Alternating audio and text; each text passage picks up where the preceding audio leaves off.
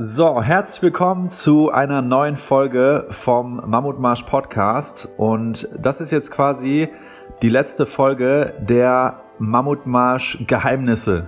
Es hat ja schon eine Folge gegeben mit Niklas und Tino. Es hat eine Folge gegeben mit Robert und Sabrina. Und jetzt haben Kalle und ich es auch endlich mal geschafft, uns hier zusammenzufinden und eine Podcast-Folge aufzunehmen. Und ich glaube, das ist das erste Mal, dass man dich überhaupt im Podcast hört, oder Kalle? Ja, wahrscheinlich. Ja, also definitiv zum ersten Mal im Podcast und auch sonst hört man mich wahrscheinlich, wenn dann, wenn ich die Reden vor den Events halte. Aber sonst, sonst bin ich meistens nicht so aktiv irgendwo. Ja, Kalle ist immer ziemlich schüchtern. ja, ich habe Angst vor den Leuten. Genau, und, und, hält, sich, hält sich immer im Hintergrund und will, will, nicht, will nicht, dass man ihn mit dem Mammutmarsch in Verbindung bringt. Nein, Spaß beiseite. Ähm, Kalle kümmert sich beim Mammutmarsch zum aller, allergrößten Teil äh, mit äh, 20 Themen, die daneben noch anfallen, aber zum größten Teil ähm, eben um den Bereich Eventplanung, Eventmanagement und ist deswegen nicht immer ähm, so präsent nach vorne raus.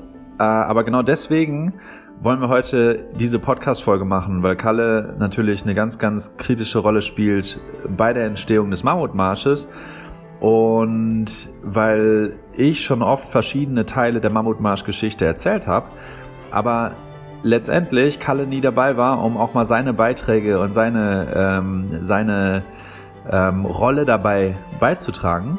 Und da wollen wir einfach mal äh, einsteigen jetzt. Und vielleicht steigen wir einfach mal ein damit, wie wir uns kennengelernt haben, oder?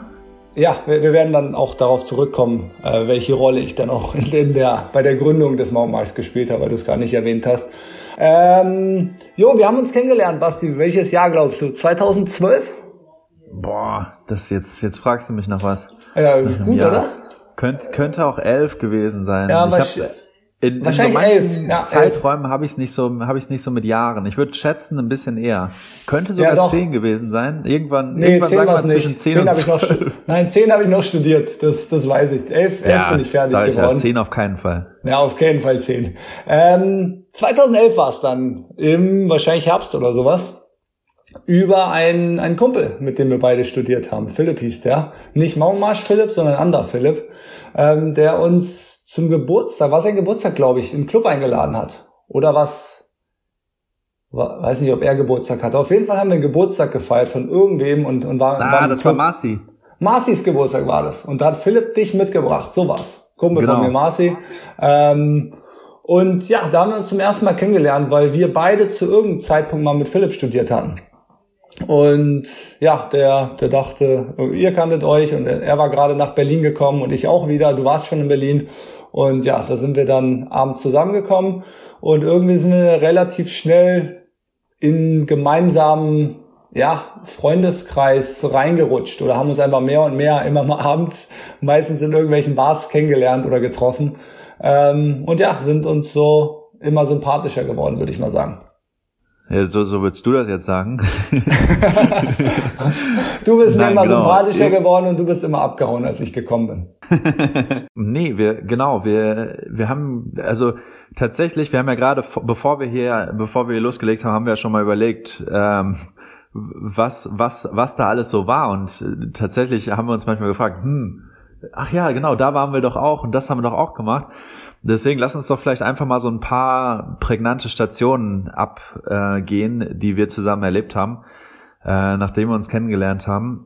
Und ich glaube, eine Sache, die ich in dieser Phase sehr gerne gemacht habe, ich habe immer so Seiten wie, äh, ich glaube, Urlaubsguru und ich weiß gar nicht mehr, wie sie alle, wie sie alle heißen. Jedenfalls gab es so ein paar Websites, auf denen man irgendwie so immer so so so Reisedeals finden konnte. Also zum Beispiel dann äh, Flüge nach Indien hin und zurück nach Mumbai für 170 Euro oder so. Ich, ich war so ein, so, so ein Schnäppchenjäger, was solche Sachen anging.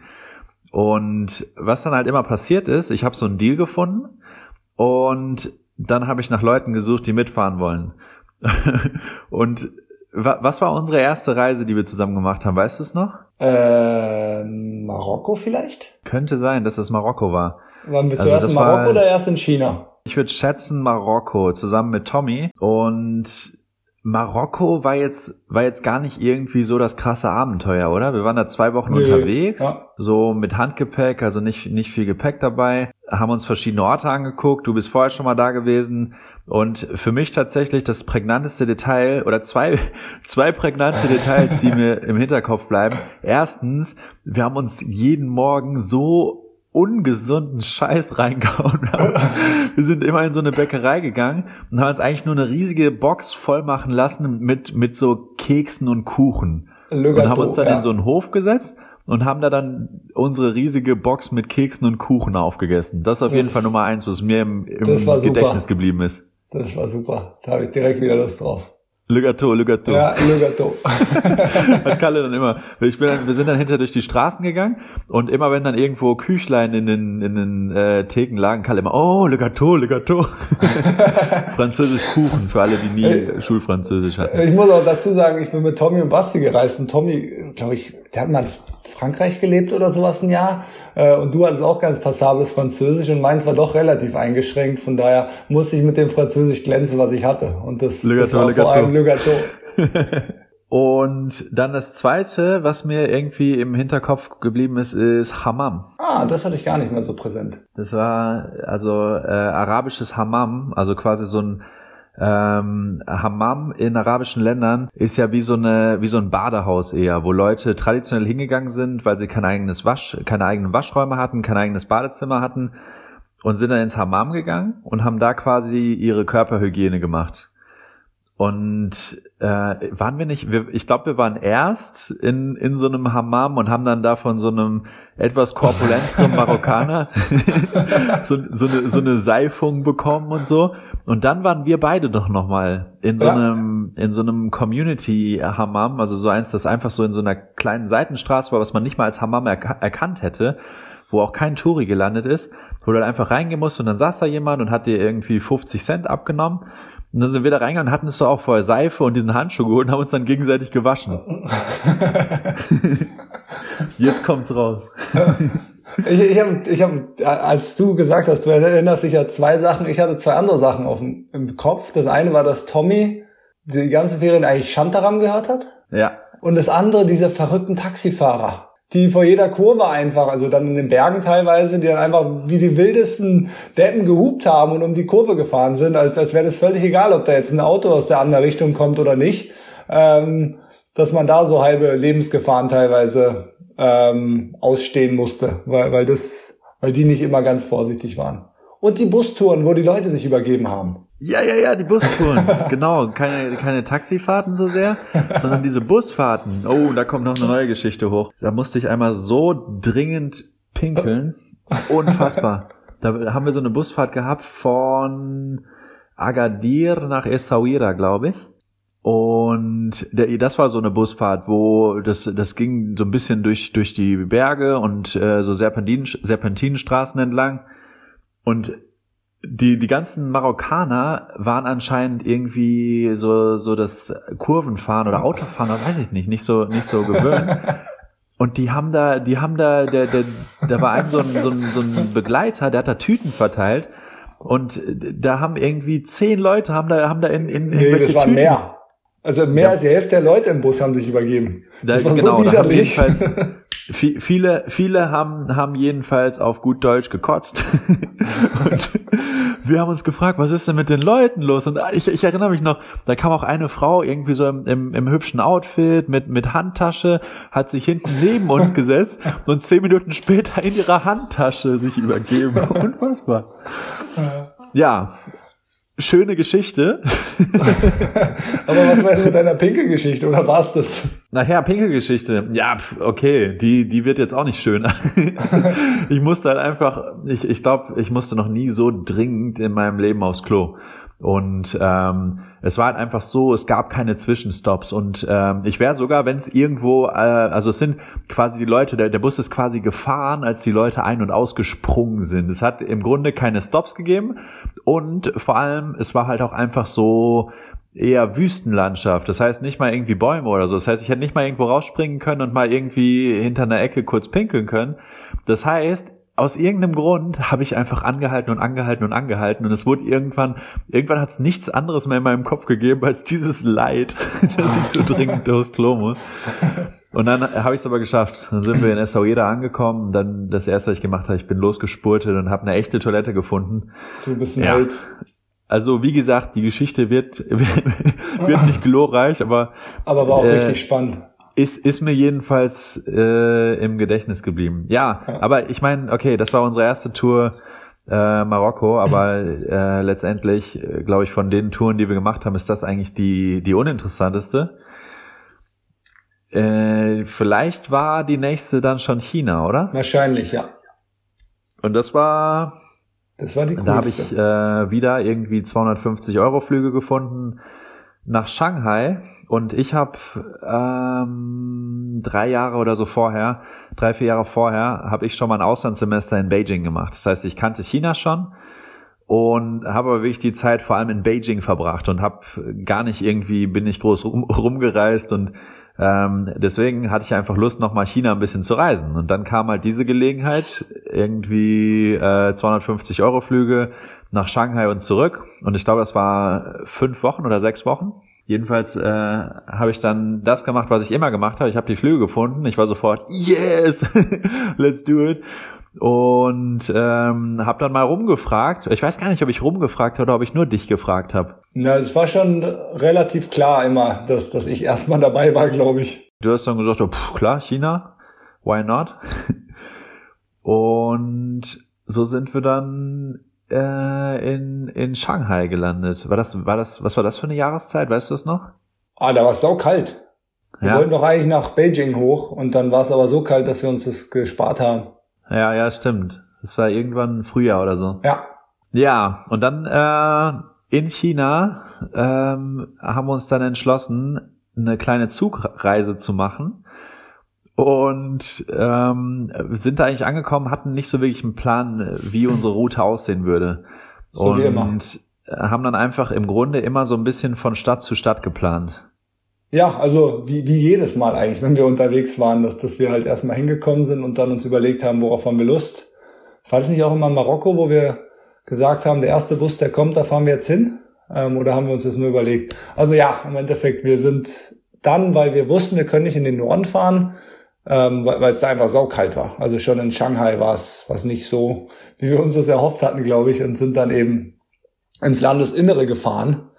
Äh, ich weiß gar nicht mehr, wo wir hin wollten, aber irgendwann sind wir in Xi'an gelandet. Das, da wollte ich nämlich diese, diese Terrakotta-Armee sehen, ähm, was erstmal sehr enttäuschend war. Aber in China haben, oder in Xi'an haben wir dann Beate kennengelernt. Und Beate war super, oder was sie? Ja, Beate ist äh, jemand, äh, mit dem wir auch heute noch in Kontakt sind. Ich erinnere mich noch auf jeden Fall für mich in dieser Phase und in den darauffolgenden Jahren ähm, war bei mir einfach Kampfsport und Kampfkunst immer ein sehr großes Thema. Das heißt, das waren auch so die Orte, wo es mich so ein bisschen hingezogen hat in China. Und deswegen waren wir auch in Luoyang. Das ist äh, die Stadt, wo der Shaolin-Tempel ist, der berühmteste wahrscheinlich Kung-Fu-Ort der Welt ähm, und sind, sind irgendwie an verschiedenen Orten gelandet, wo, wo eben auch so Kampfkünste eine Rolle gespielt haben. Und da passt dann Bjachte auch ganz gut rein, weil wir haben ihn dann kennengelernt in Chian, wo die Terrakotta-Krieger sind. In Chian war ja im Grunde dasselbe. Wir sind angekommen, wir wussten, hier, hier ist die Terrakotta-Armee äh, und sonst hatten wir keine Ahnung. Und dann sind wir halt so in diese Stadt gekommen. Ist eigentlich eine ganz nette Stadt mit so einer mit so einer fetten Stadtmauer drum, rundrum. Und genau, wir sind halt in die Stadt reinmarschiert und haben uns ein Hostel gesucht und haben da auch eins gefunden. Das war so sehr, das war in, in so einer kleinen Gasse und hat so sehr traditionell chinesisch gewirkt. Auch du bist reingekommen und ähm, alles war irgendwie klein und mit Bambusmatten und irgendwie wahrscheinlich einfach nur ein bisschen authentisch gemacht. Ähm, aber da, da haben wir dann jedenfalls abends, äh, haben die, als wir eingecheckt haben, haben wir uns gesagt, ah, und äh, es gibt eine Sauna und heute Abend ist Baijiu-Tasting. und oh. Baijiu ist so der chinesische Wodka, den kriegst du im chinesischen Supermarkt Ähm, so wie in, in, in Spanien oder so kriegst du äh, so Wasserkanister, kriegst du eben fünf Liter, sechs Liter einfach mit Trinkwasser. In solchen Kanistern teilweise kriegt man in China Baijiu. Und das ist so ziemlich der fieseste Schnaps, den ich je probiert habe. Ich glaube, den gibt's mit Reis und auch mit Getreide. Und das ist, äh, oft hat der 70, 80 Prozent Alkohol. Und in China äh, redet man auch vom Baijiu Face. Das ist so die Grimasse, die man zieht, wenn man gerade Baijiu getrunken hat. Und so ein Baijiu-Tasting war an dem Abend. Und die Sauna war. Und ich glaube, wir waren erst in der Sauna, oder? Ich kann mich nicht mehr an die Sauna erinnern. Ich kann mich noch ans Tasting erinnern. Du kannst dich nicht mehr an die Sauna erinnern, in der wir mit Bjachte waren? Waren wir vorher mit Bjarte schon in der Sauna? Nein, ich weiß es gar nicht. Kann auch sein, dass es der nächste Tag war. Ich weiß jedenfalls, ja, wir waren nee. zusammen in der Sauna ja. auf dem Dach.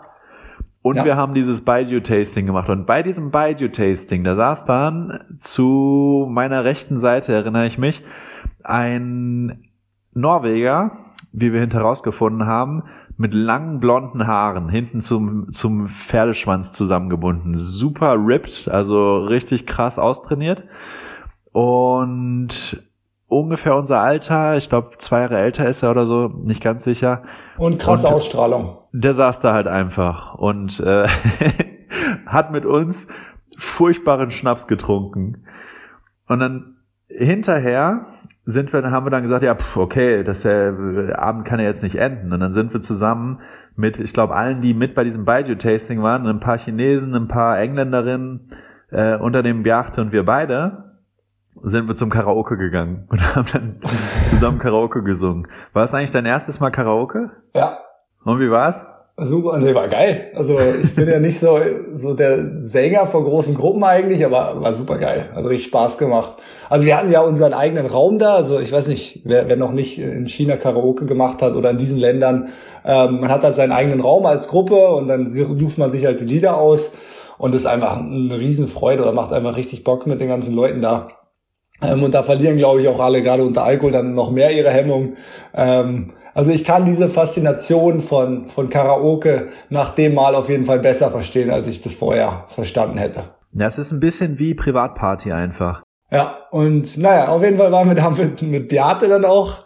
Und ja, also das super Abend. Natürlich ist der Alkohol ein bisschen weiter geflossen.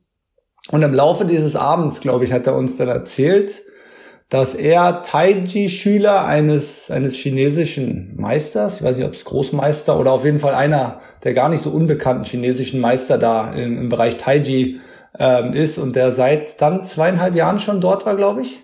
Ja, ähm, und bei diesem so. Meister einfach trainiert hat in den Bergen, also völlig abgelegen dann auch mit, mit seinem Meister und wahrscheinlich noch ein paar anderen Schülern.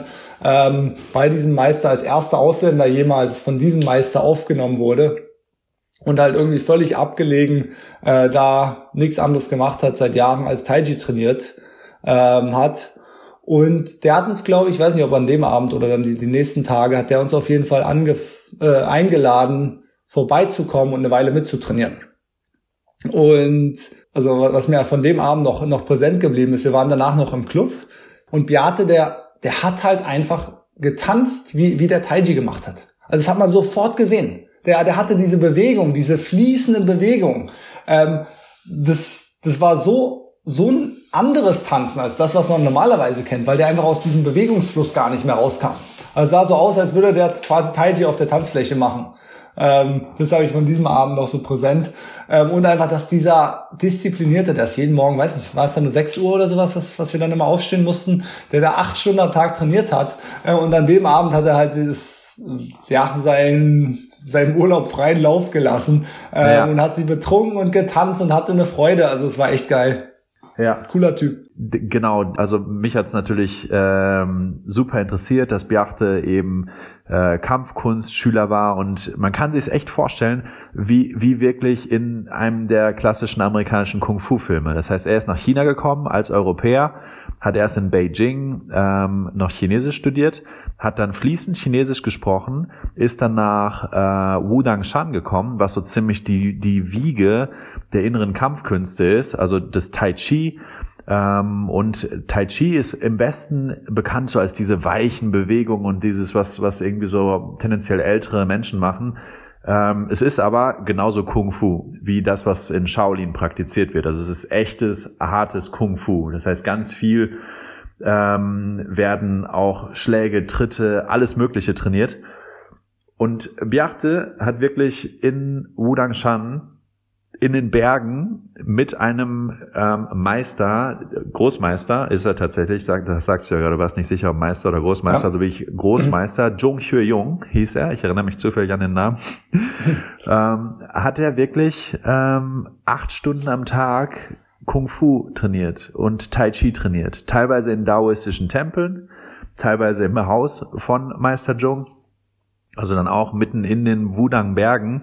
Und es ist abgesehen von den ganzen Touris, die da auch hinkommen, ist es wirklich eine malerische Kulisse. Also wirklich, äh, ich glaube beim zweiten Karate Kid mit Jackie Chan äh, wurden große Teile da gedreht in Wudangshan. Und ja, mich hat's natürlich total fasziniert und deswegen, wir haben Nummern ausgetauscht. Ähm, er hat gesagt, wenn ihr nach Wudangshan kommt, ruft an. Wir haben ihn angerufen, ähm, also sind nach Wudangshan gefahren natürlich irgendwann später. Wir haben ihn angerufen sind äh, erstmal am Fuße des Berges, also Wudang Shan. Shan heißt Berg, also Wudang Shan ist wirklich der Berg von Wudang.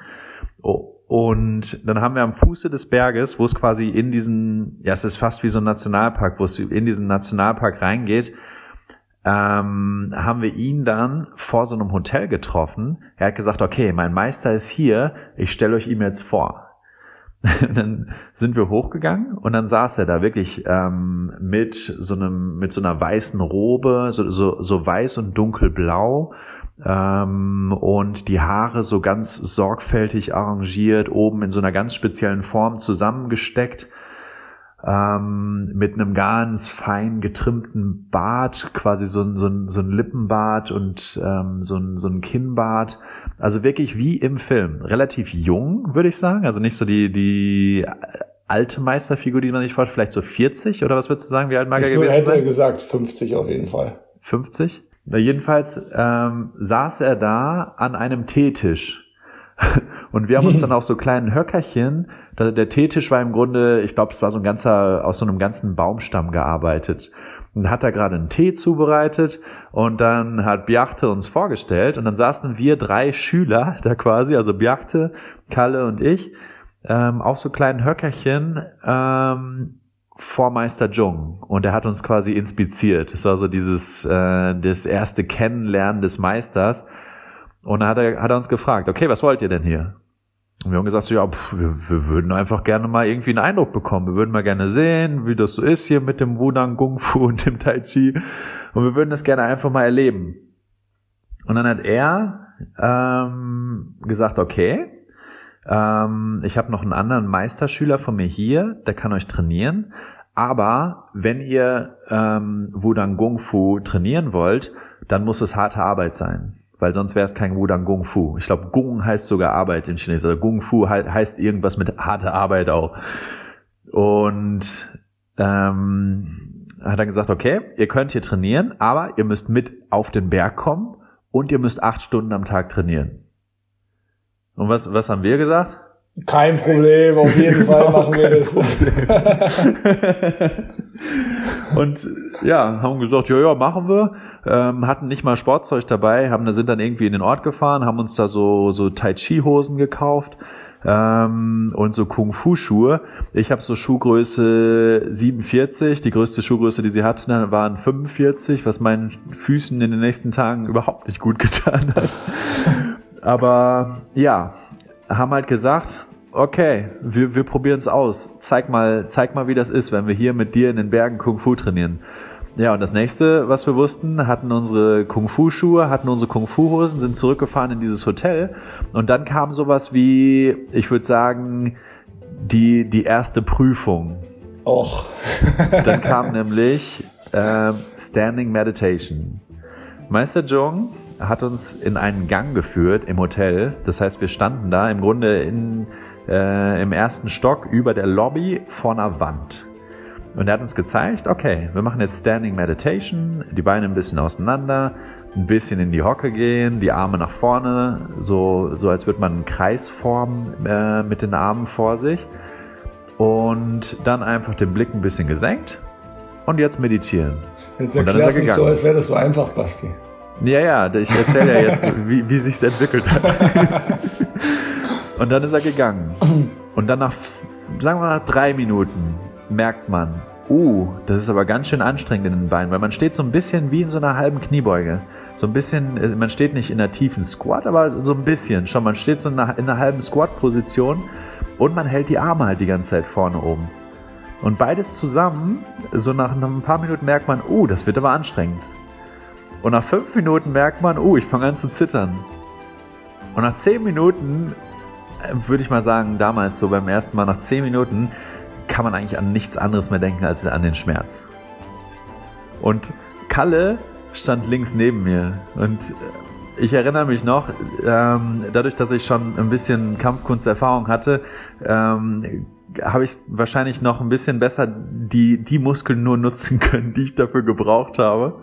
Und dann habe ich zu meiner Linken geguckt und Kalle war einfach nur am ganzen Körper am Zittern und seine Hose wurde nass vor Schweiß. Ich erinnere mich noch genau an diese zwei Details, wie du einfach klatschnass warst, wie deine hellbeige Hose dunkelbeige wurde, weil, weil dir so der Schweiß einfach die Beine runtergelaufen ist. Erinnerst ja, du dich an die Situation? Ja, ja, ich, ich kann mich an die Situation erinnern, wie wir da standen. Das war's ja du. Beate war auch dabei und da war da ein Amerikaner, der auch seit, weiß ich, wie vielen Jahren äh, Taiji gemacht hat. Der war da auch schon an dem Tag da.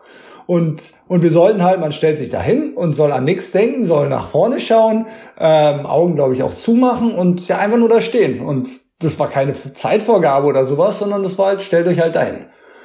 Ähm, und, und nach, ja, was Sie sagen, nach drei Minuten, gefühlt war es nach einer Minute, dass das einfach anstrengend ist. Und dass, dass alle Muskeln im Körper irgendwie anfangen, sich zu wehren. Und ja, erstmal steht man da und denkt sich, naja, das wird jetzt anstrengend. Und irgendwann dachte ich, das kann doch nicht sein, dass ich so am Zittern bin, dass wir immer noch stehen müssen, weil ich bin ein austrainierter Kerl. Also ich war Hochleistungssportler. Das kann doch nicht sein, dass ich hier so stehe und alle anderen das aushalten. Und dann gucke ich so nach links ganz vorsichtig ähm, und Sebastian, der ganz entspannt da steht, steht nach rechts, die beiden anderen auch und denken, das kann doch nicht sein. Und es wurde immer schlimmer. Und wirklich, also ich war nass geschwitzt nach, nach kurzer Zeit.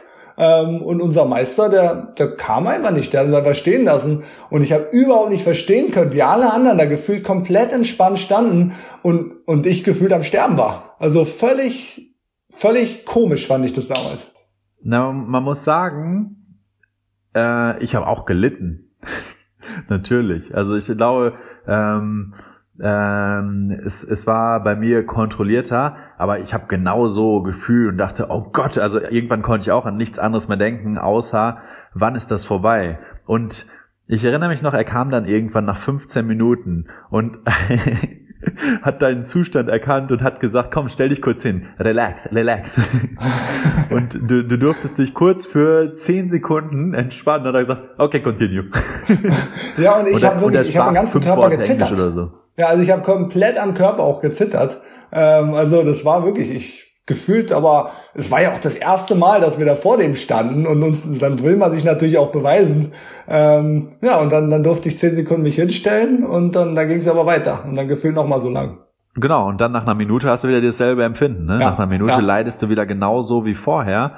Und also ich muss sagen, ich habe die Übung tatsächlich auch hinterher teilweise zu Hause nochmal gemacht. Ähm, und in der folgenden Woche haben wir sie dann ständig gemacht es ist, es ist schon eine sehr, sehr gute Meditation, weil äh, das Ziel oder eins der wichtigsten Ziele von Meditation ist ja, dass du in den Moment kommst. Mhm. Und die Übung ist so intensiv und es ist, es ist irgendwann so, so ein Schmerz, sie zwingt dich in den Moment. Es ist auf eine Art und Weise, die du dir in der Situation nicht wünschst, aber bei mir, ich weiß nicht, ob es bei dir auch so war, bei mir war es da so und dann auch in anderen Malen, die ich diese Übung gemacht habe. Aber es ist wirklich auch eine Qigong-Übung, die, die die Energie fließen lassen soll im Körper. Da, keine Ahnung, damit kenne ich mich nicht so aus und weiß nicht, was ich davon halten soll. Aber also es, es gibt echt so Phasen, in denen man auch in dieser Übung oder in denen ich zumindest in dieser Übung im puren Flow war. Also ich habe diese Übung gemacht und ich habe eingeatmet und war hundertprozentig präsent. Ich habe ausgeatmet, ich war hundertprozentig in diesem einen Atemzug.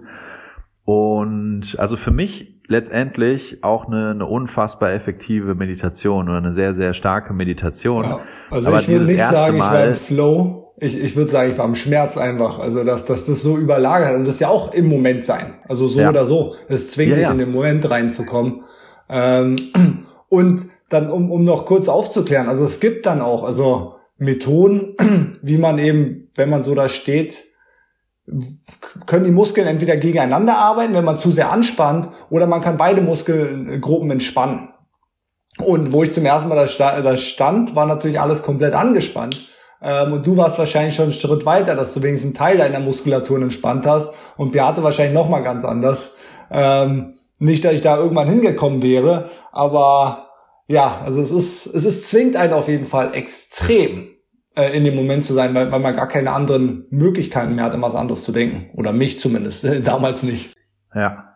Und dieses, dieses erste Mal, wir hatten halt, wir hatten überhaupt kein Zeitgefühl. Also für, für mich, ähm, es, es war einfach nur ewig. Es war ewig. Ich hatte keine Ahnung, wie lange wir da schon standen. Wir hatten keine Ahnung, wie lange wir noch stehen mussten. Ähm, irgendwann haben wir alle vier, bin ich mir sicher, inklusive Bjachte, haben wir alle vier nur noch gelitten und haben alle vier nichts mehr gemacht, außer leiden, leiden, leiden, durchhalten, leiden, leiden, leiden, durchhalten. und dann kam er irgendwann. Dann kam er oh. irgendwann, äh, kam Meister Joe und meinte, relax. und das war's. Und dann äh, mittlerweile alle nass geschwitzt, ähm, sind wir wieder zu seinem Teetisch gekommen und dann meinte er den äh, vernichtenden Satz zu Kalle, Your body is bad, your chi is empty, but you have a strong mind. Das finde ich gar nicht so vernichtend, aber. Nee, nee er hat einen guten aber, Twist gefunden. Aber, aber er, ist, er ist legendär geworden, der Spruch. Ja, your body is bad, your chi is empty.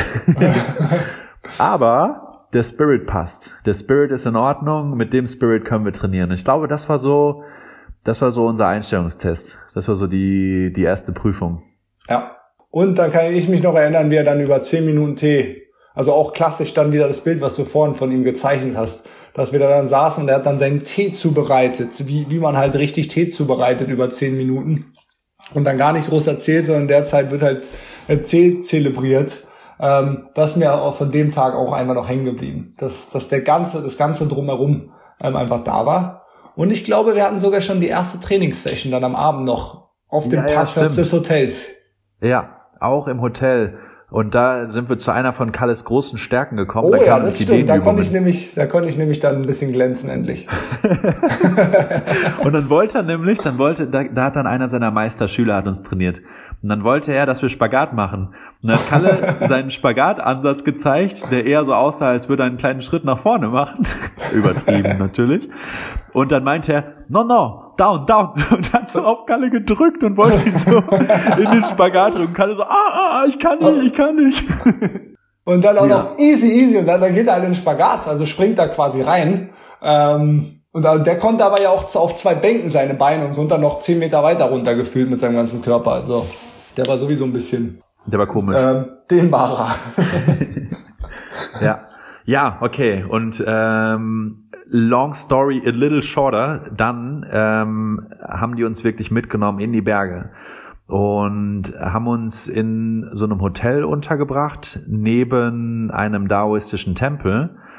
Und dann mussten wir halt jeden Morgen um 6 Uhr aufstehen und haben dann in dem daoistischen Tempel trainiert. Das heißt, die daoistischen, ähm, ich weiß gar nicht, ob es Mönche sind oder Priester, wie, wie genau die, die Begriffe sind in dem Fall, aber die, die daoistischen Priester, sagen wir einfach mal, sind dann einfach, natürlich waren dann wahrscheinlich schon eine Weile wach, sind dann einfach da auch rumgelaufen und wir haben halt einfach äh, zum Beispiel unsere Standing Meditation gemacht, haben Kicks gemacht, haben dann angefangen, so eine Form zu lernen. Das ist so eine ähm, so eine Sequenz an Bewegungen, die man oft kennt. Die gibt's im Karate, die gibt's auch im Kung Fu und haben dann quasi so die, die erste Form gelernt. Und am Anfang war natürlich alles gut. Dann haben wir aber gelernt, also was im Grunde, was er schon angekündigt hat mit diesem ersten Satz, ihr könnt mit mir trainieren, aber dann muss es harte Arbeit sein. Das hieß, ihr müsst acht Stunden am Tag trainieren. Und das heißt, wir haben von sechs bis acht trainiert, haben dann gefrühstückt, haben dann von zehn bis zwölf trainiert, haben dann Mittag gegessen, haben dann von, ich weiß nicht mehr genau, vielleicht von zwei bis vier trainiert und hatten dann nochmal eine eigene Trainingssession irgendwann so von sechs bis acht. Und irgendwann nach zwei Tagen oder so gab es im Grunde nichts mehr, was wir gemacht haben, außer in unserem Bett liegen, essen oder trainieren. Das heißt, es, es, es gab nichts mehr, was wir tun konnten. Ich erinnere mich noch, äh, wir hatten dann irgendwie eine Morgensession, haben uns wieder ins Bett gelegt, alles hat wehgetan und dann, wenn der Wecker gegangen ist und wir wussten, wir mussten wieder raus, wir haben beide schon angefangen zu lachen und zu weinen irgendwie gleichzeitig, haben dann irgendwie, ich, ich erinnere mich tatsächlich, wie ich, wie ich mit meinen Händen mein Bein aus dem Bett gehoben habe, weil meine Beinmuskulatur so wehgetan hat, dass ich sie nicht mehr rausbekommen habe. Und sind dann wieder in diesen daoistischen Tempel gegangen und haben dann einfach mit in diesem völlig zerstörten Zustand, in dem wir waren, einfach wieder knallhart zwei Stunden trainiert. Und knallhart trainiert heißt Trecken, Treppenspurz, heißt tausende Kicks gemacht, einfach Frontkicks, Sidekicks, Roundhouse Kicks, also alles, was man so auch aus dem Muay Thai kennt oder so, das haben die auch im Tai Chi. Die machen diese ganzen Kicks und Schläge und tiefen Stände und irgendwann hat alles nur noch geschmerzt und es gab nichts mehr außer Schmerzen, Essen und Trainieren, oder? Siehst du, da erinnerst du dich anders an die Phase? Ja, also und es, für mich war es, also ich, ich genau dieselben Erinnerungen wie du. Also einfach da, da gab es einfach nichts anderes. Wir haben, aber wir haben so gut gegessen erstmal. Daran kann, erinnere ich mich noch und so viel. Ähm, da waren wir immer in so einem Restaurant direkt nebenan und haben, es hat nicht aufgehört, glaube ich, mit dem Essen, weil wir so viel Bedarf auch hatten. Und was, was ich mich auch noch erinnere, ich war der Einzige ohne Kampfvorerfahrung. Du hast ja schon Kicks und sowas, das lag dir alles. Und ich hatte immer das Gefühl, also bei dir war es wahrscheinlich ähnlich, wir wollten uns ja auch beweisen. Das heißt, man hält dann ja auch nicht zurück in den einzelnen Trainingseinheiten, sondern gibt immer Vollgas. Und wenn du morgens zwei Stunden Vollgas gibst, dann hast du einfach drei Stunden später oder zwei Stunden nach dem letzten Training nicht wieder volle Energie. Und dann gibst du wieder Vollgas. Und dann hast du wieder zwei Stunden Pause und gibst wieder volle Energie. Abends haben wir es dann teilweise ein bisschen ruhiger angehen lassen bei den Trainingseinheiten, aber weil, weil das dann alleine war. Aber wir, wir haben da so ja, also wir sind, glaube ich, immer ans Limit gegangen auch einfach, weil wenn wir was gut konnten, dann wollten wir beweisen, dass wir es gut konnten. Was wir nicht gut konnten, wollten wir so gut wie möglich zeigen, dass wir, dass wir da lernfähig sind oder willig sind, weil es ja schon auch eine große Ehre und was sehr Besonderes war, da trainieren zu können. Und zumindest mein Bild von mir selbst war immer, ich bin sportlich, ich kann das. Ähm, und wenn ich halt dann in den Sachen, wo ich eindeutig der ungelenkigste zum Beispiel war oder bei den Kicks der einzige ohne Kampfvorerfahrung, da wollte ich einfach auch nicht der sein, der, der sich absolut trottelig anstellt und habe eben mein Bestes immer gegeben. Ähm, und ja, da sind wir relativ schnell. Also du hast ja auch gerade erzählt, wie du äh, ja, deine Beine aus dem Bett gehoben hast. Ich kann mich auch noch erinnern, dass ein paar Tagen war dann ein Masseur da, wo die angeboten haben, hier, der kann euch massieren. Der hat dann meine Beine angeschaut und meinte, deine Beine brauche ich gar nicht zu massieren, das hilft sowieso nichts. Also das, das war sogar ein Arzt. Das war ja, ein, ein traditioneller chinesischer Mediziner. Und der, der einfach gesagt hat, egal was ich hier mache, also sie waren einfach hart. Das waren wirklich meine Oberschenkel, die waren einfach harte Klumpen, Stein quasi, äh, wo der meinte, also was soll ich denn jetzt anfangen? Äh, ich habe eine halbe Stunde, da, da passiert sowieso nichts. Ich weiß gar nicht mehr, was er denn gemacht hat, ob es mein Rücken oder so war, wo, wo noch ein bisschen Hoffnung war. Aber das war einfach, also wir waren komplett, irgendwann kann ich mich auch noch an trainingsfreien Tag oder teiltrainingsfreien Tag erinnern, wo wir dann wandern waren in, in den Wudangshang, äh, in den Bergen da. Hervorragend. Ja, und wo, wo auch so, oh, kein Training. Und dann sind wir aber auch über Kilometer da gewandert, äh, haben uns die Gegend angeschaut. Also auch selbst das war dann nicht mehr in keinster Weise entspannt, wo man dann sagen würde, mal was anderes, sondern wir waren einfach völlig fertig und also irgendwann auch ja völlig durch. Aber ein Erlebnis was von der Geschichte für uns, glaube ich, und auch von der Erfahrung einfach unersetzlich ist. Ja, ja, ja, auch einfach, auch einfach für uns beide. Ich meine, dass wir ja. irgendwie, dass wir es zusammen erlebt haben, dass wir zusammen da durchgegangen sind. Und das ist ja irgendwie, also ich meine, das hat ja auch einen Grund, warum wir das jetzt gerade erzählen, weil, weil es irgendwie ähm, ich, ich glaube, es zeigt ganz gut, dass, dass wenn wir ähm, vom Mammutmarsch sprechen und wenn und, und auch die, die Botschaften, die wir in den Mammutmarsch tragen, dass das nicht irgendwelche Sachen sind, die wir uns, die wir uns so in der Theorie überlegt haben, sondern dass, dass das einfach Sachen sind, die einfach in unserem Leben so eine fundamentale Rolle spielen. Einfach, dass wir, dass wir selber immer diese, diese Grenzerfahrung gesucht haben und einfach auch unsere Limits gesucht haben und ja, ich äh, glaube, ähnlich wie, wie bei einem Mammutmarsch war es dann so, als wir diesen Ort verlassen haben, Udangshan, als wir dann, ähm, ich glaube, das war unser letzter Stop, bevor wir wieder zurück nach Shanghai gefahren sind. Ja. Und als wir dann äh, wieder im, wir sind, wir haben alles im Zug gemacht. Ich glaube, wir haben insgesamt auf dieser Reise, ich weiß nicht wie viele tausend Kilometer Zug wir gefahren sind. Wir sind ja von Shanghai bis fast nach Tibet gefahren und dann äh, und das alles in einem Kreis quasi und dann irgendwie wieder zurück über Wudangshan nach Shanghai. Und ich glaube, keine Ahnung, wir sind 7000 Kilometer Zug gefahren um, oder so. Um da, um da noch eine Geschichte, wie weit wir Zug gefahren sind. Einmal, Basti hat so einigermaßen Chinesisch gesprochen, ich gar nicht. Also einigermaßen heißt wirklich, wenn wir Essen bestellt haben, dann, dann konnte Basti Hähnchen sagen und dann kam halt das Hähnchengericht, was, was die ausgesucht haben, ähm, oder, oder Rind. Und auf jeden Fall haben wir dann, sind wir, ich weiß gar nicht, ob wir dann nach Wudangshan gefahren sind oder ob wir nach äh, Shanghai zurück sind. Das war der letzte Wo, Zug. Das war, das der, letzte Zug. Das war die Geschichte, dann, die ich gerade erzählen wollte. Aber erzähl ah, okay. Na, und dann haben wir eben Tickets gekauft. Das war dann von Wudangshan nach Shanghai wahrscheinlich. Wo wir irgendwann ja. nachmittags losgefahren sind. Ähm, Genau, und dann war es so, ähm, okay, dann Wecker gestellt, mitten in der Nacht sollten wir ankommen, lass es drei oder sechs, ganz egal, auf jeden Fall noch dunkel. Und Wecker gestellt. Ich glaube, ja. da waren wir schon zwölf Stunden gefahren. Also da waren wir genau. wirklich schon eine ganze ja. Weile unterwegs und dachten, okay, so langsam müssten wir ja mal ankommen. Ja, und dann stand halt auch auf dem Ticket, wir kommen um drei Uhr an.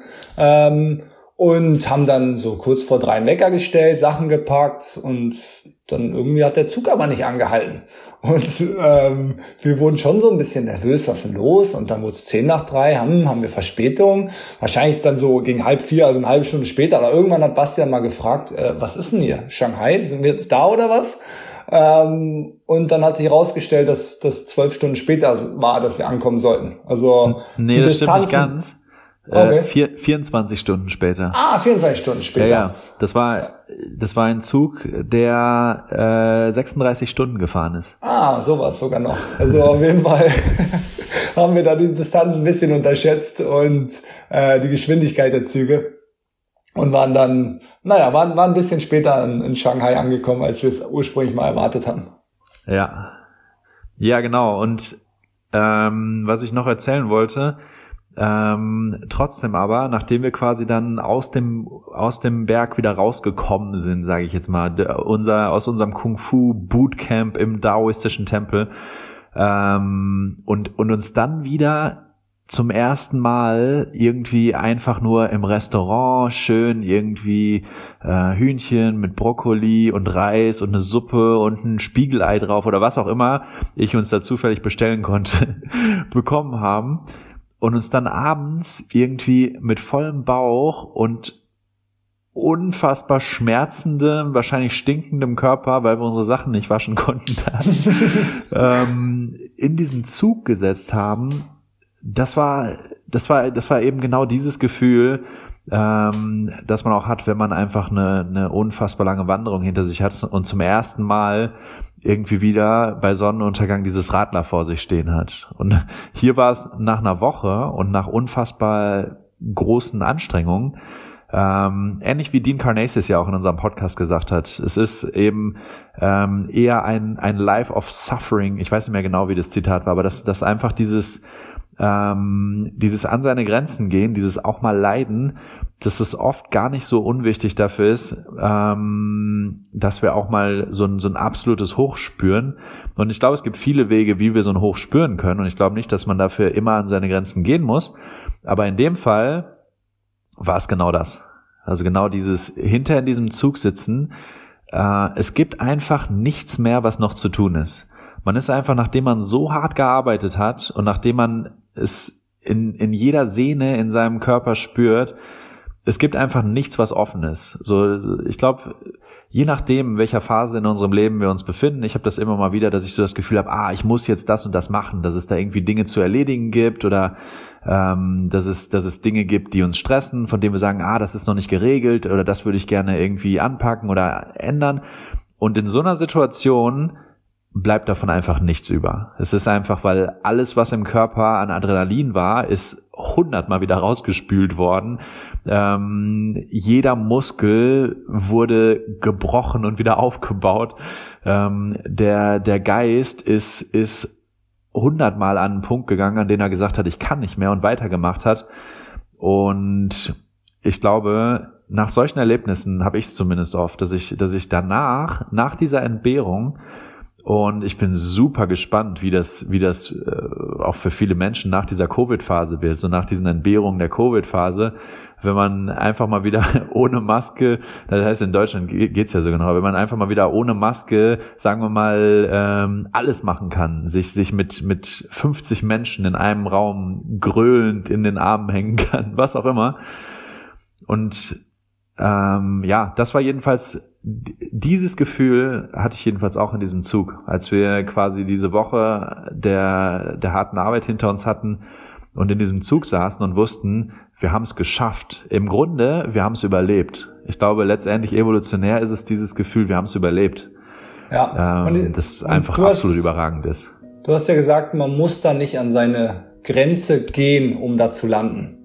Ähm, ich glaube aber, wenn man an seine Grenze geht und, und so wie wir da, also ich, ich war jahrelang Leistungssportler, also ich war Schwimmer. Ich bin, habe acht, neun, zehnmal die Woche trainiert, war Trainingslager, wo wir zweimal täglich plus äh, andere Training äh, an Land gemacht haben.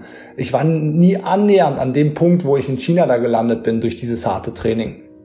Ich glaube, wenn man an diesem Punkt landet, dann kann man aber gar nicht anders als danach dieses, dieses Stolz, dieses, dieses Gefühl des, ich habe es geschafft. Ähm, ich habe ich hab was erreicht, was, oder ich habe einen Punkt erreicht, wo ich gar nicht dachte, dass ich da landen kann.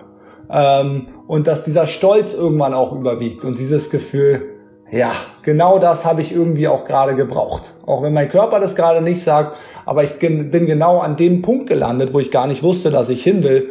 Ähm, aber besser könnte es mir gerade eigentlich gar nicht gehen.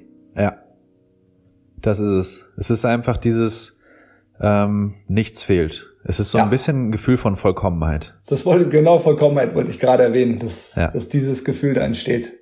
Ein anderes cooles Erlebnis, was wir vielleicht auch noch kurz erzählen wollen, weil, weil das auch sehr ja, eine andere Art von Herausforderung oder Erfahrung, aber trotzdem sehr cool, fand ich, war unser Trampen von Istanbul nach Berlin zurück. Ja, ja. Wir haben einfach nur einen Hinflug gebucht nach Istanbul, ne? Und haben ja. gesagt, äh, wir, wir, wir, wir wollen zurück trampen. Genau.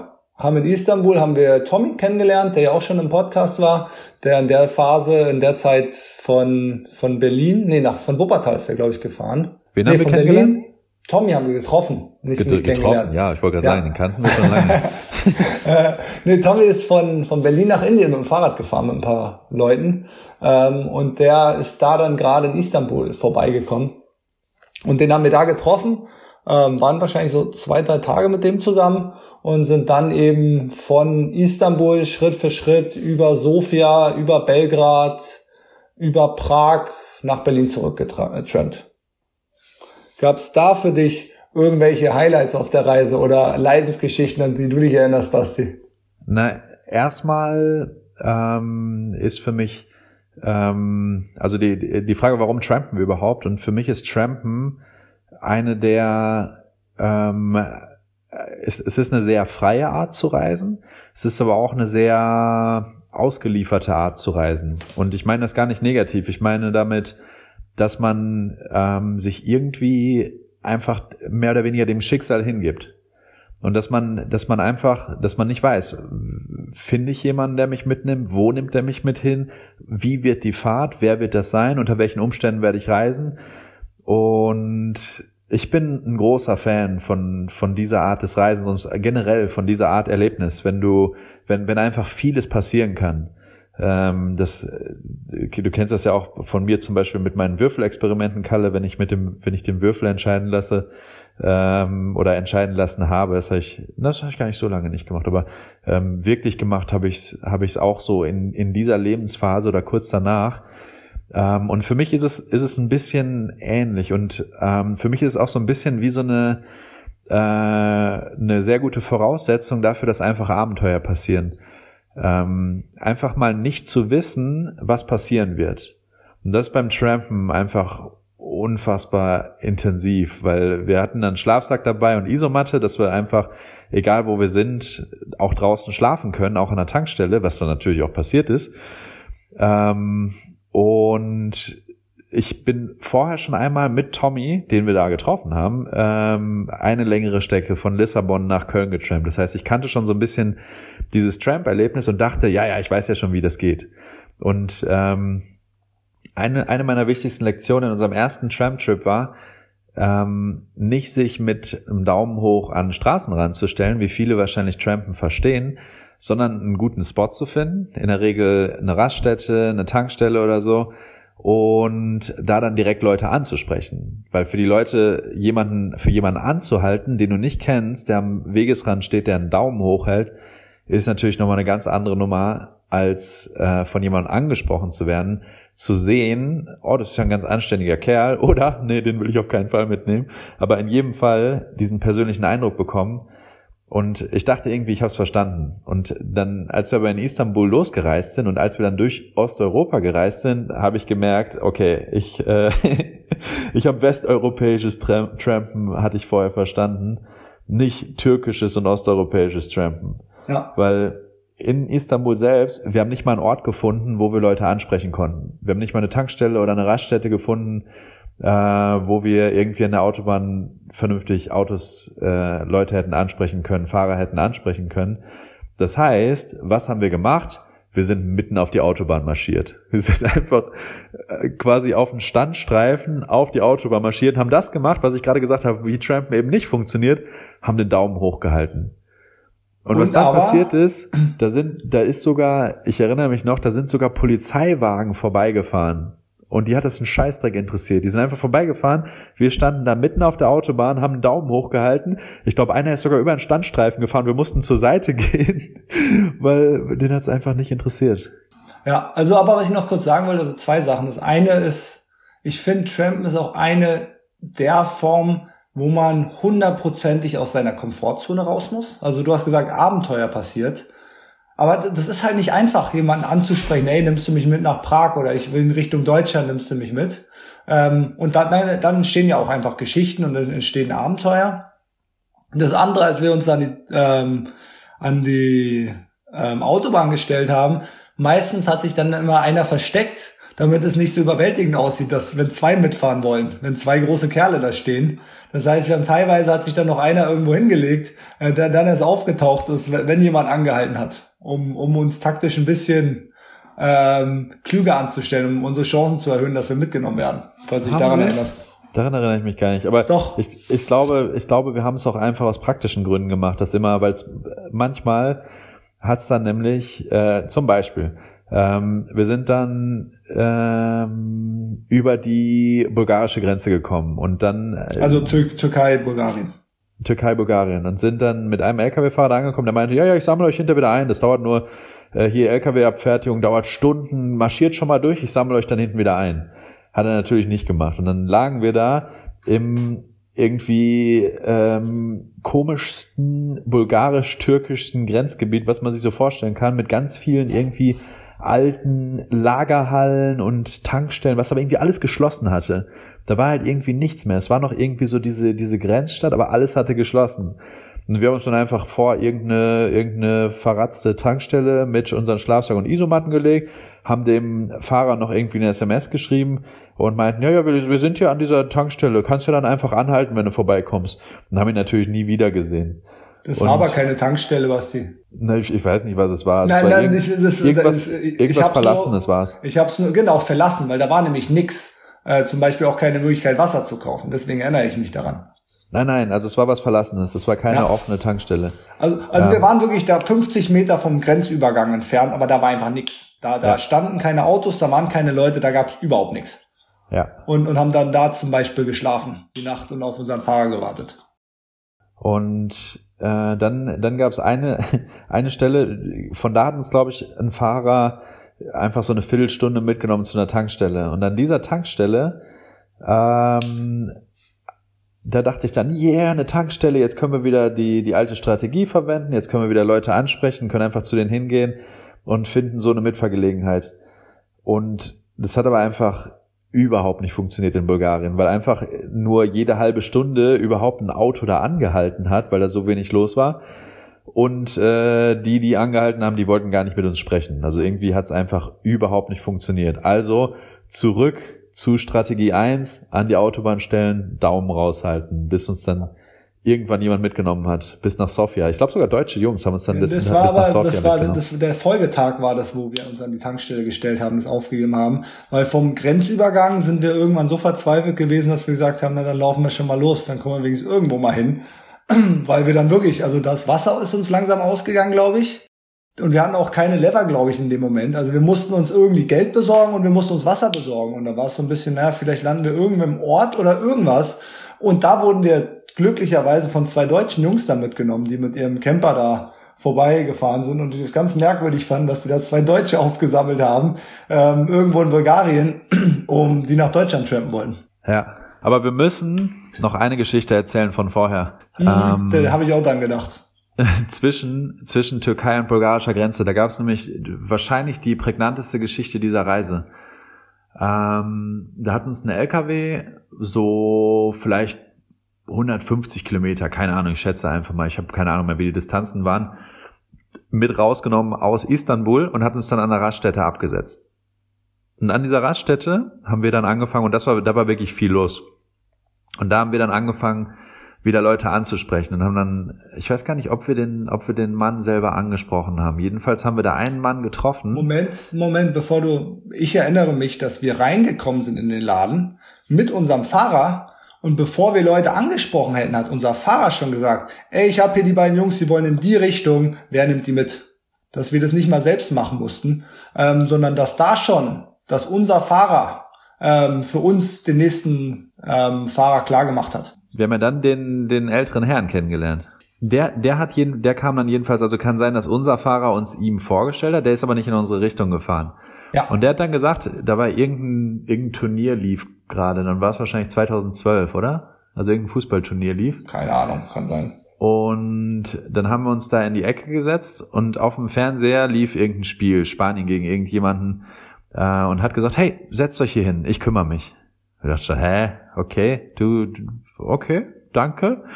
Und äh, dann brachte er uns Kekse und dann brachte er uns Tee und wir, wir waren, wir haben uns schon fast unwohl gefühlt, weil wir irgendwie, die beiden Tramper-Jungs kommen da an einer türkischen Raststätte an und äh, ein Mann bestimmt über 60 ähm, sagt uns, okay, entspannt euch, macht nichts und wir natürlich kommen da an und haben direkt wieder den Drang, okay, jetzt müssen wir arbeiten, um weiterzukommen.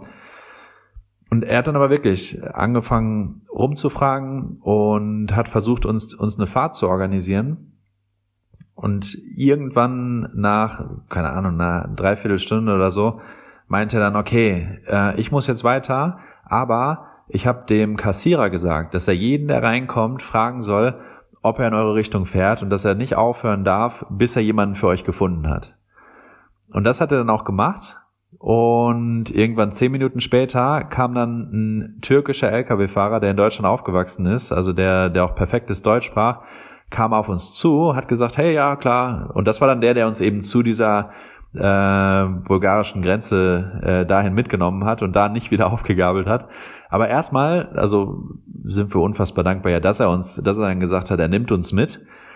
Und dann standen wir vor seinem LKW und da kam dann dieser, dieser ältere türkische Herr, ähm, eindeutig Muslim, ähm, mit, mit, ich weiß gar nicht, wie die heißt, diese muslimische Kopfbedeckung, diese Kappe auf und äh, kam nochmal zu uns und hatte halt ein, einfach nur ein breites Grinsen, ein breites strahlendes Gesicht ähm, und hat sich total gefreut, dass wir weiterreisen konnten und hat mir dann äh, irgendwie fünf Euro in, in türkischer Währung in die Hand gegeben. Und ich habe gesagt, nee, wir, wir, wir, sind nicht bedürftig, wir brauchen kein Geld. Also der, der dachte irgendwie, weil wir trampen, ähm, haben wir irgendwie kein Geld, um, um weiterzukommen. Aber er hat irgendwie darauf bestanden. Ich konnte es nicht ablehnen.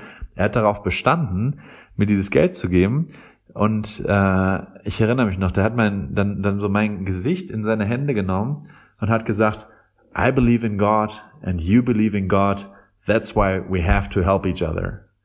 Und das war so einer der, der, der Momente, ich weiß nicht, ob ich jemals so viel, so, so direkt von einem Fremden, so viel Güte, so viel, so viel, so viel Warmherzigkeit äh, erlebt habe. Und das war so bis, bis an einen Punkt, wo es, wo es uns fast unangenehm wurde, aber wo, wo wir einfach, weiß nicht, uns wahrscheinlich gefühlt haben wie, wie zwei kleine Jungs, die, die, die vom Opa ganz fest im Arm gehalten werden oder so.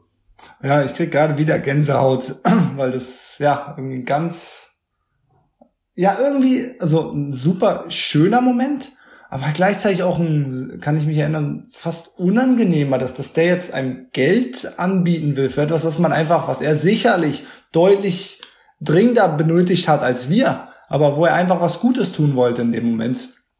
Also ja, super beeindruckend ähm, als Mensch einfach. Ja. Und ja, das ist so so eine von mehreren Erfahrungen, ähm, die also jeder, der, der irgendwelche Vorbehalte gegenüber Muslimen hat, ähm, würde ich ganz, ganz dringend empfehlen, mal in ein authentisches mus muslimisches Land zu reisen, ähm, um einfach mal die, die, die muslimische Lebensweise und auch einfach Gastfreundschaft zu erfahren. Also ich habe selten einfach so eine, so eine Güte und Gastfreundschaft erfahren, wie nicht nur in diesem Fall, aber auch von, von anderen Menschen aus dieser Kultur. Und ähm, ja, also ich glaube, das ist nicht unwichtig, dass man einfach diese, diese Erfahrung aus erster Hand mal erlebt hat, vor allem wenn man skeptisch ist, wie muslimische Menschen wirklich sind. Ja, und authentisches muslimisches Land würde ich wahrscheinlich eher sagen mit dort, wo die Touris nicht unbedingt sind. Also wenn ja. man ein bisschen von den Touri-Faden mal ein bisschen nur wegkommt, ähm, dann habe ich auch das Gefühl, dass man, dass man in diesen Ländern teilweise eine Gastfreundschaft erlebt. Und da kann ich mich auch an diesen äh, türkischen Rastplatz einfach erinnern, wie, wie beeindruckend das war. Wie, wie viel mehr sich da um einen gekümmert wird, wie, wie viel mehr da auch ein Mensch teilweise bedeutet. Ähm, super beeindruckend. Und da waren wir vielleicht eine Stunde weg von Istanbul und also was, was da schon los war. Und das, das glaube ich, kann man an ganz vielen anderen Orten, gerade in den Arab äh, oder in den muslimischen Kulturen auch erleben. Ja, und auch, auch natürlich ganz wichtig, was, was glaube ich viele auch nicht immer so auf dem Schirm haben, dass es einfach auch krass unterschiedliche muslimische Kulturen gibt. Es gibt so die muslimischen Kulturen in Nordafrika, es gibt die arabischen muslimischen Kulturen, es gibt äh, die türkische oder die persische muslimische Kultur und dann gibt's halt sowas wie, du, du weißt, was das größte muslimische Land ist, oder? Also mit der größten muslimischen ähm, Bevölkerungsgruppe. Nein. Indonesien. Okay, ich jetzt, wollte jetzt nichts völlig Dummes sagen. Ja, ich hoffe, ich ähm, habe recht. aber ich, ich, bin mir recht nee, sicher, ich, dass hätte, es ich hätte es, war. Ich, äh, aber ich wollte die Frage jetzt nicht definitiv beantworten. Aber ich, ich hätte es auch vermutet. Ja, und ah, das, okay, wollen wir gar nicht weiter jetzt nee, zu sehr in ist ja, ist ja auch egal. Geografie ähm, einsteigen. Aber ich, ich will nur sagen, äh, viele, wenn sie Muslim hören, denken sie wahrscheinlich gleich Araber. Und das ist einfach eine schon eine sehr, sehr eingeschränkte, unkorrekte Sichtweise. Ja, aber ja, und es gibt aber auch, es gibt ein, man kann auch in Marokko erleben und man kann in Marokko erleben. Je nachdem, ob man, ähm, ob man in Agadir ankommt oder ob man irgendwo in den Bergdörfern ist. Also auch da gibt's halt riesige Unterschiede einfach, wie, wie man, wie man von den Leuten gesehen wird und wie man von den Leuten behandelt wird oft. Ja, definitiv. Und letztendlich, und das ist eigentlich ein No-Brainer. Letztendlich wirst du so behandelt, wie du die Leute behandelst. Wenn du hinfährst und hast Vorbehalte und bist skeptisch, dann ist das in der Regel die Energie, die du zurückbekommst. Wenn du ankommst und du bist freundlich und du lächelst, auch wenn die Leute erstmal ein bisschen ernst wirken und du bist freundlich und du winkst und du lächelst und du nickst, respektvoll und angemessen natürlich, dann ist es oft auch genau das, was du zurückbekommst. Und dann ist es oft auch das, was dazu führt, dass du eingeladen wirst und dass du, dass du freundlich behandelt wirst, dass du einen Tee bekommst, dass die Leute sich auch für dich interessieren und so weiter. Und das ist auch wirklich die Energie. Also wir waren ja auch mit Tommy in Marokko, wo, wo man, also wo ich zumindest von mir sagen kann, dass da will halt, je nachdem, wo man ist, wollen die Leute einem was verkaufen. Und du wirst 500 Mal am Tag angesprochen. Und wir waren damals mit Tommy da. Und Tommy, der hat sich einfach auf alles eingelassen. Der fand das cool, hey, soll ich dich zum Tee einladen? Ja klar. Und wo ich immer gedacht, nee, du willst mir was verkaufen, will ich nicht. Und Tommy hatte geile Erfahrungen, viel coolere Erlebnisse mit den Leuten und viel positiver waren die ganzen Sachen, die der in der Phase erlebt hat mit den Leuten, als ich das alles wahrgenommen habe. Weil der sich einfach ganz anders auf die Sachen damals eingelassen hat. Und ja, das ist auch, war für mich sehr augenöffnend, wie man einfach selbst auch Sachen teilweise wahrnehmen kann ähm, und wie man sich teilweise auch Sachen kaputt machen kann, äh, indem ja. man dem erstmal kritisch gegenübersteht. Ja, absolut. Ich glaube, ja, da werden wir von Tommy nie auslernen, vielleicht. Nein. jo, wollen wir mal, wir sind auf jeden Fall vom, vom Champion, wahrscheinlich haben wir jetzt die, die spannendsten Geschichten, die wir da erlebt haben, ähm, abgegrast sind nach Berlin gekommen. In acht Tagen haben wir mal zwei Tage in, in den für uns spannenden Städten damals, Belgrad, Sofia, ähm, Prag verbracht. Budapest. Budapest waren wir zwei Tage. Prag sind wir ja nur durchgereist, weil wir Prag noch ein anderes Mal waren, hatte ich auch bis jetzt gerade vergessen. Ähm, da waren wir ah, auch ja, mal so. Ähm, und haben es nach Berlin geschafft. Woohoo. Ja. Und, und auch hier, ähm, auch hier dieses Ankommen wenn man trampt und man kommt an seinem Ziel an, es ist ein ganz anderes Gefühl von etwas erreicht zu haben. Das ist ein ganz anderes Erfolgsgefühl, als wenn man einfach einen Flieger genommen hat.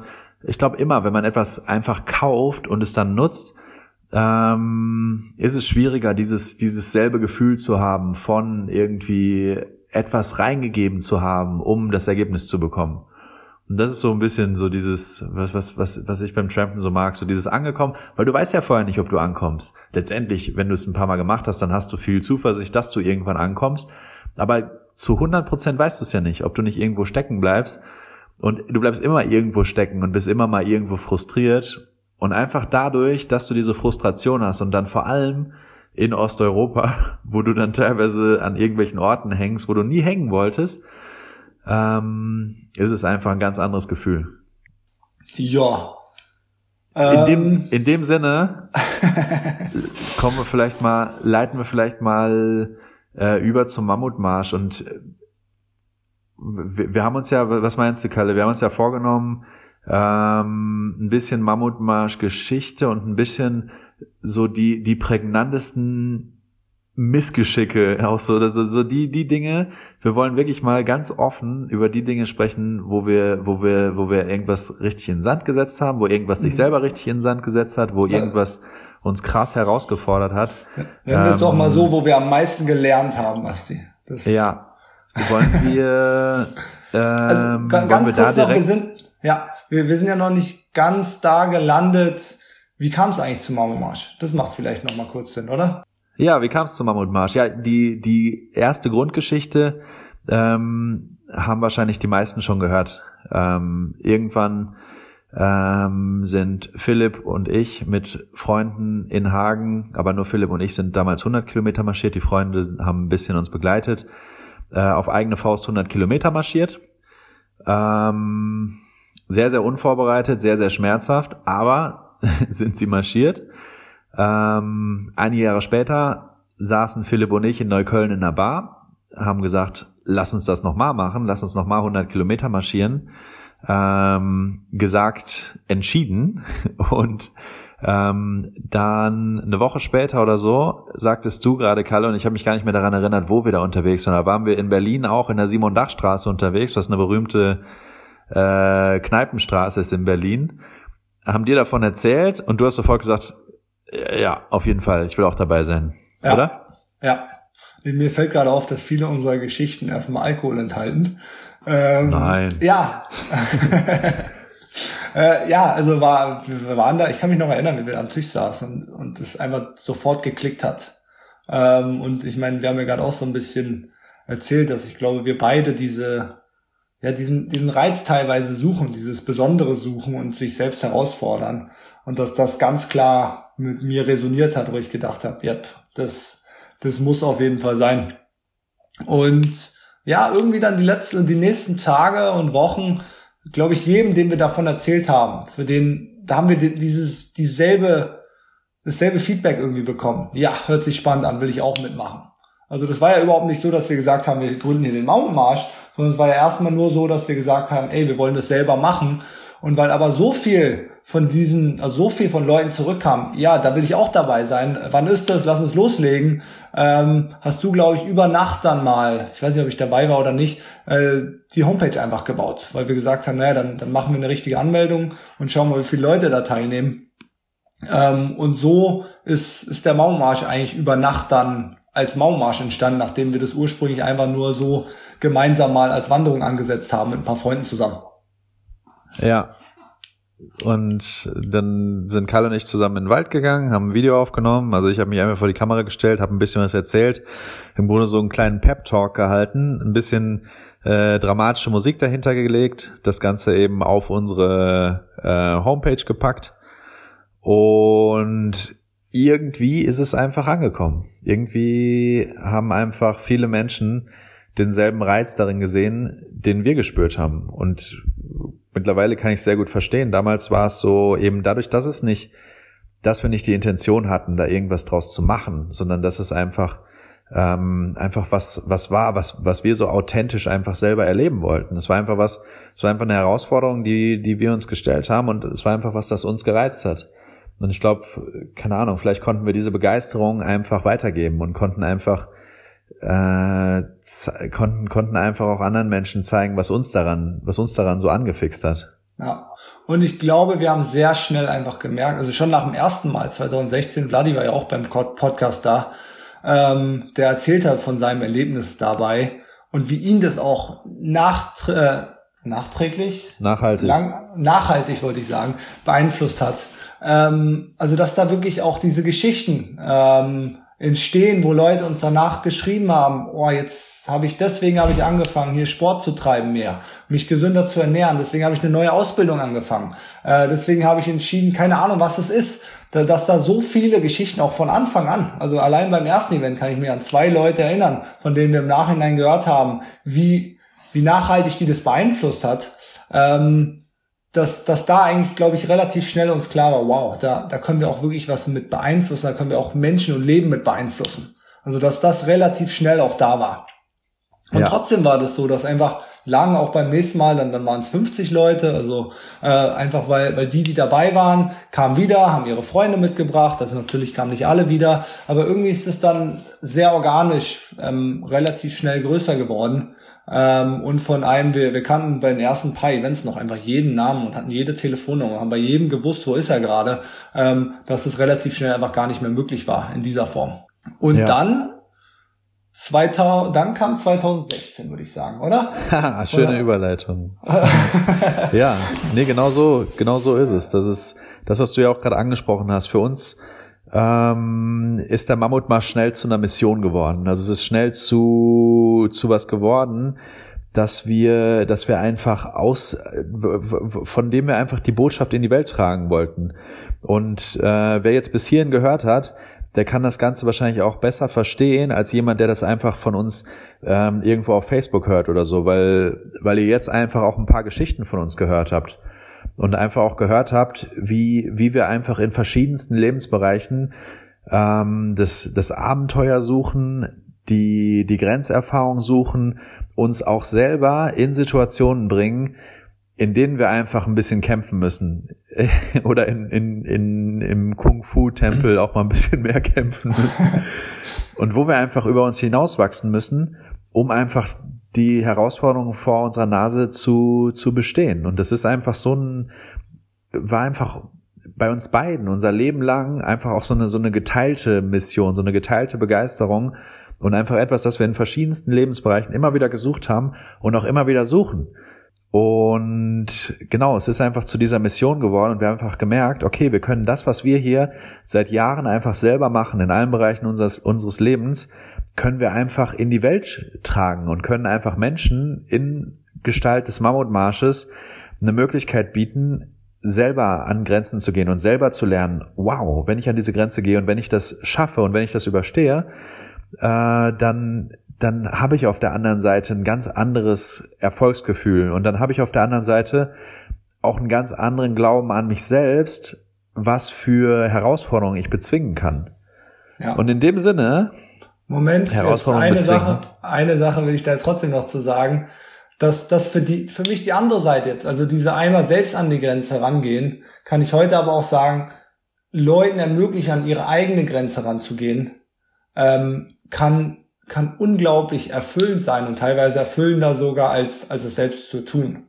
Also jetzt bei jedem Event, wo ich bin, und es sind doch sehr viele gewesen über die Jahre und noch immer, äh, ist mindestens eine Situation, wo, wo ich einfach den Tränen nah bin oder Tränen in den Augen habe, ähm, wo Leute ins Ziel kommen, wo man einfach sieht, das bedeutet gerade so viel für diese Leute oder wo wir teilweise die Geschichten selbst kennen von den Leuten, ähm, dass man da einfach ähm, eine andere, ein anderes Erlebnis, eine andere Belohnung vielleicht für sich selbst noch mal rausholen kann, ähm, als nur in diesem selber machen. Also dann, die, dass die nächste Stufe teilweise einfach ist, ähm, anderen zu helfen, das, das auch, äh, sich auch selbst da herauszufordern.